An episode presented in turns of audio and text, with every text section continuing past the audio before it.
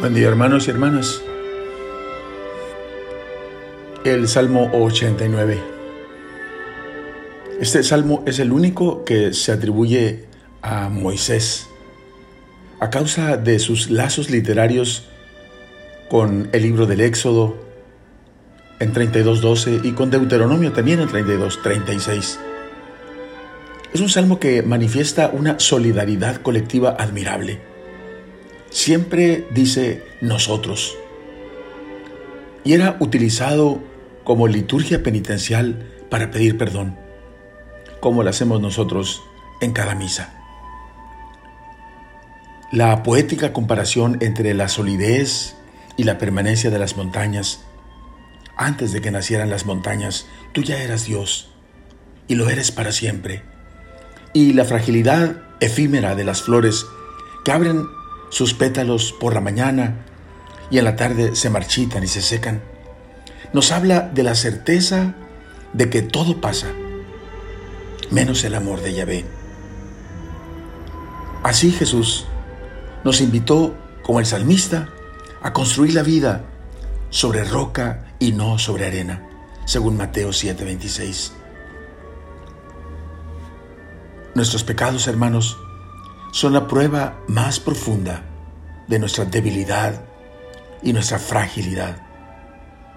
¿Cómo podemos quejarnos que el Dios Santo escudriña el mal hasta los repliegues de nuestra conciencia?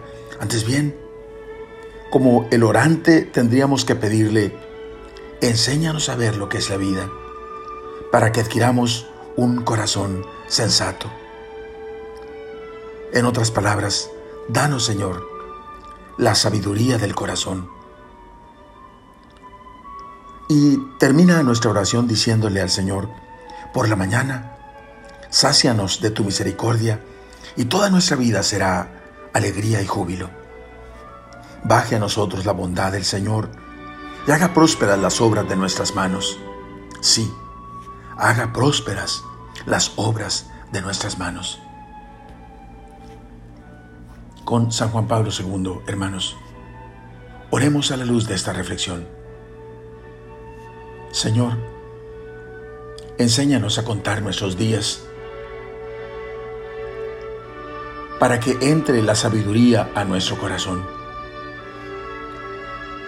Pero al mismo tiempo danos tu gracia que nos sostenga y alegre nuestros días, aún frágiles y marcados por la prueba Haznos gustar el sabor de la esperanza, aunque la ola del tiempo parezca arrastrarnos.